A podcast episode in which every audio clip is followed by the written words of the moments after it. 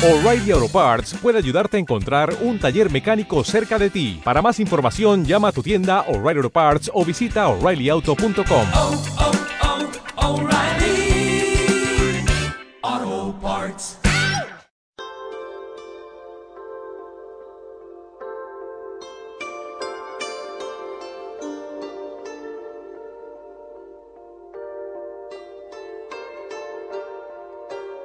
El último siglo y medio musulmán, del libro Crónica Particular, La ciudad de Murcia, de Santiago Delgado. Las calendas del cambio de siglo entre el 11 y el 12 pueden resumirse en un texto como este y dentro de la crónica de la Reconquista, otorgando valor convencionalmente al concepto, en los enfrentamientos que los almorávides tienen con Rodrigo Díaz de Vivar, el Cid Campeador, señor de Valencia, bien sea a través del rey vasallo interpuesto al Cádiz directamente o bien de su viuda doña Jimena. Pues bien, el arraez almorávide de Mursilla, llamado Im Aisa, hijo de Yusuf, que asediara a Aledo, es el encargado por parte del imperio de Fez de mantener a la mesnada del Cid quieta en su conquistada Valencia. Mursilla es entonces una marca o provincia frontera con el enemigo del vasto imperio marroquí. Este Im Aisa venció por dos veces al Cid o a su invencible tropa en La Mancha, Uclés, poco antes de morir el paladín castellano. Esta es una época en que Mursilla, política y bélicamente, mira mucho hacia todo el levante español y la cuenca del Ebro. Precisamente, el aguerrido Im Aisa desaparece del mapa de personalidades de la época al volverse loco luego de salir con vida, poco menos que milagrosamente, de una trampa que los nativos del lugar le hicieron en el paso conocido como Desfiladero de Congost en Martorell, cuando volvía de una incursión nada menos que hasta Barcelona.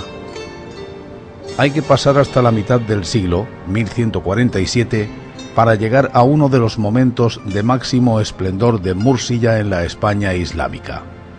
Es el momento de la subida al máximo escalón de la autoridad cívico-militar mursí del famoso rey lobo, Im Mardenix para los árabes. Mardenix es la arabización de Martínez, por lo que extrapolando los andrónimos tendríamos que este rey mursí se apellidaba en realidad López Martínez. Los historiadores no se ponen de acuerdo o no se explican el porqué del auge económico, político y, por ende, bélico de la Mursilla de Im Mardenix. Lo cierto es que la emisión de monedas en la ciudad es la de mayor cuantía registrada arqueológicamente de todas. Los moabetinos lupinos de oro sobrevivieron 200 años a su rey emisor.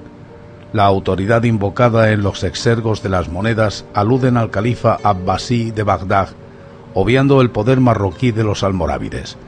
Sea su causa la producción agrícola de la huerta, sea su origen la exportación de algún producto manufacturado, tejidos, cerámicas y metalistería, Inmardenix obtuvo de impuestos la riqueza suficiente para mantener ejércitos de mercenarios cristianos y reforzar murallas y construir castillos o mejorarlos.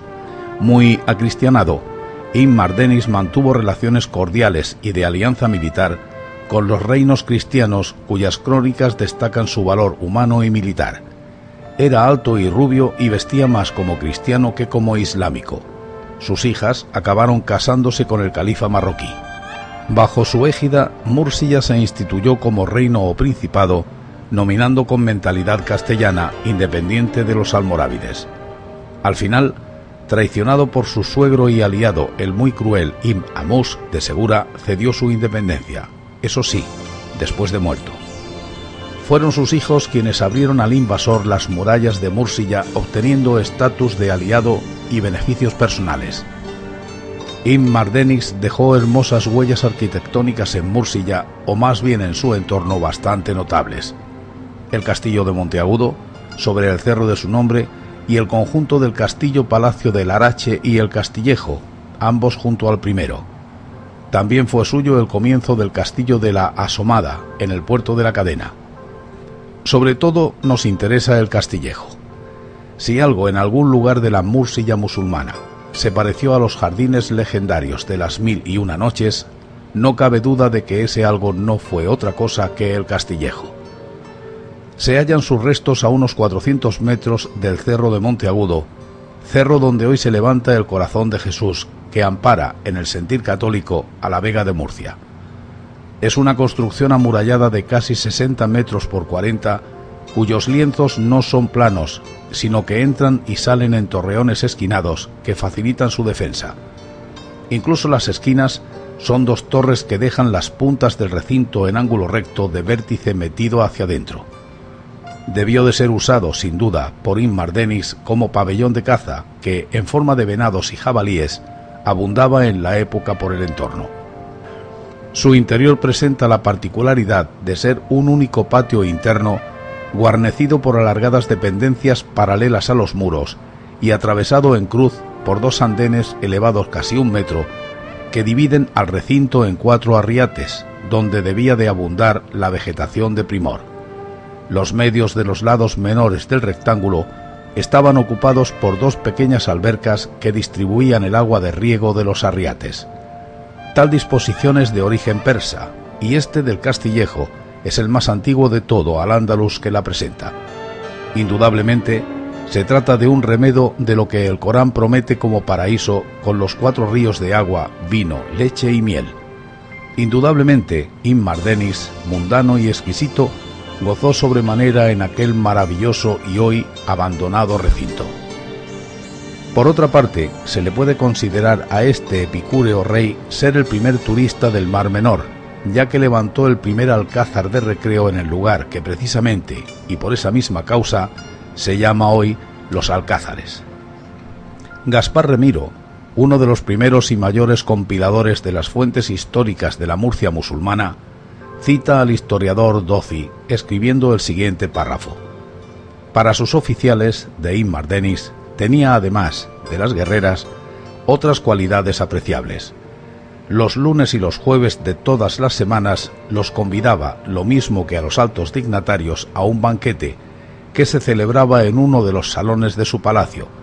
Mientras los convidados bebían, sus esclavas bailaban y cantaban y al terminar la fiesta, muchas veces distribuía entre los convidados los vasos de plata que habían servido en el convite y hasta los tapices que adornaban la estancia. Siendo esto así, nada tiene de extraño que tal capitán fuese el ídolo de sus guerreros. La mancha de su carácter, aún para los mismos musulmanes, era su gran lujuria. Muerto Immar Denis en 1172, poco tardan los almorávides en ocupar la ciudad y su territorio de obediencia. Precisamente en tiempos de Immar Denis nace en Mursilla el que habrá de ser su hijo más ilustre a lo largo de todos los tiempos, Mohidin Ibn al-Arabi, el vivificador de la religión, místico y poeta, filósofo y teólogo, dio la luz en Murcia en 1165 y murió en Damasco en 1242. Su obra literaria es ingente, más de mil títulos, y la sombra de su influencia se alarga hasta el mismo Dante Alighieri y a la poesía mística de San Juan de la Cruz parte a los ocho años de Mursilla con su familia huyendo de la intolerancia almohade hacia Sevilla, donde se educa esmeradamente, llegando a ocupar una de las secretarías del Taifa hispalense. A causa de una grave enfermedad y ayudado o impelido por sus padres y esposa, escoge el camino de consagrarse a Dios con todas sus fuerzas dentro de la interpretación sufí de la fe islámica.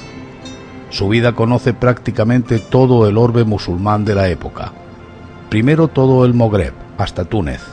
Vuelve hacia los 30 años de su edad a Mursilla y ya vuela después hacia el oriente, donde escribirá lo más de toda su grandiosa obra. Incluso en Armenia lo pudieron ver hollando sus caminos. En la Meca, en Bagdad y en el Cairo volverá a tener apariciones y revelaciones de carácter sobrenatural, como las de su conversión. Precisamente estos hechos le granjearon no pocas persecuciones por parte de la ortodoxia coránica. Su Fotuhat, Revelaciones de la Meca, y su Diwan, Poesía erótico-mística, pudieran ser dos de sus obras más emblemáticas. El último y efímero esplendor musulmán de Mursilla es debido a Ibn Hud, descendiente de los reyes aragoneses del mismo nombre. Sus antepasados ya habían inscrito el patronímico familiar en la historia mursí. los primeros Mardenis eran clientes suyos. Hacia 1228, Al-Motawakkil Ibn Hud, nombre que adoptará al subir al poder, el que confía en Dios, era oficial de tropa de la guarnición almohade en Múrsilla, habiéndose distinguido en un combate hacia donde hoy se ubica San Pedro del Pinatar. Ibn Hud personifica, caudillísticamente, el malestar de la población musulmana española con la intransigencia coránica almohade. Parece ser que la doctrina sufí, la que profesara el gran Ibn al-Arabi, alentaba un muy otro tipo de lectura del Corán. Enviado a sofocar Enricote a un bandolero de ascripción sufí, al-Gusti, no solo no lo redujo a obediencia almohade, sino que, aliándose con él, logró en agosto de ese mismo año de 1228 proclamar en Mursilla la soberanía del califa de Bagdad, levantando su pendón negro. Con Ibn Hud, Mursilla logró ser capital del más vasto territorio que, de una manera u otra, le ha reconocido como capital, política por lo menos. Prácticamente todo Al-Ándalus le obedeció, así como la parte sur de Valencia durante poco menos de un lustro. Memorable fue la ocasión en Granada en que Ibn fue proclamado emir de los creyentes. Ocurrió en medio de una espantosa sequía que fue a terminar justamente en el preciso momento en que aparecía en medio de la ceremonia el legado Abbasí, arribado desde Bagdad para entregar las negras insignias de los califas orientales. Ibn Hud parecía enviado por el cielo. Se trataba de un caudillo popular, provisto del típico carisma peculiar que caracteriza a esa especie de líderes. El pueblo lo quería por sí mismo, independientemente de sus dotes para gobernar. Durante dos años fue el dueño absoluto de todo el tercio sur peninsular. Pero en 1231 aparece Al-Amar, el primer nazarí que logra secesionar al Andalus dando origen a la dinastía musulmana que habrá de abandonar la Alhambra en 1492. Hud acaba en 1238 y lo hace de una manera desastrosa. Su hasta entonces fiel aliado Arramimí de Almería lo atrae hacia su alcazaba, construida con dinero mursí. Los celos por una bella cautiva cristiana de rubios cabellos consiguen perderlo. El traidor emborracha al caudillo judita y lo ahoga en un barril destinado a almacenar excrementos de letrina. Su cuerpo es sacado por mar clandestinamente hasta las costas murcianas. Su sucesión es un desconcierto absoluto en la ya casi aislada Mursilla. Estamos a las puertas de la primera presencia cristiano-castellana en la ciudad. Baja Odaula, castellanización del nombre del sucesor, tío del asesinado en Almería, se ve acosado por granadinos, aragoneses y santiaguistas que ya bajan por las sierras que separan La Mancha de las cuencas mediterránea y bética. Su decisión es, tras reconocer su inferioridad bélica, rendir la soberanía a Castilla, al mismo rey, tirando por elevación de los caballeros de Santiago y otras órdenes religiosas de cuya sanguinaria ambición desconfiaría. Y así, entra en la historia de la ciudad y de la región Alfonso X el Sabio, que en este año de 1243 es infante todavía, reinando como reinaba su padre Fernando III el Santo el infante don Alfonso recibe a los enviados mursíes en Toledo. Es febrero de 1243. En abril repiten encuentro en Alcaraz y así la soberanía y la mitad de las rentas quedan para Castilla. Los mursíes quedan con sus leyes y protegidos militarmente. Asimismo, lengua, usos, costumbres, propiedades, religión, instituciones quedan legalmente respetados, al menos sobre lo firmado. El día 1 de mayo, también de 1243, entraba don Alfonso, el infante, en Múrsilla, desde ahora también Murcia. Todo el reino queda para él, salvo Mula, Cartagena y Lorca. Su conquista costó guerra, así como la de algunos otros castillos de la zona. En julio, don Alfonso entregó castillos a sus caballeros y en agosto se volvía a Toledo. Ya en 1244 el infante ocupaba nuevas fortalezas no rendidas por el pacto con Boaudaula. En el campo de Mizra, cerca de Yecla, acordaba la delimitación del territorio con Aragón. Más tarde, según ocupaba villas rebeldes, las dotaba de fuero. En Murcia, al no ser aún ciudad castellana, la población era todavía islámica, reduciéndose la presencia castellana a la guarnición del Alcázar Nasir. Don Alfonso nombró un merino mayor, don García Suárez, dejando a su cargo todos los asuntos civiles de la creciente población cristiana, población iniciada por la que siempre lleva aneja cualquier tropa, cantineras, soldaderas, ayudantes, y que se ubicó en el recinto murado de la Arrixaca.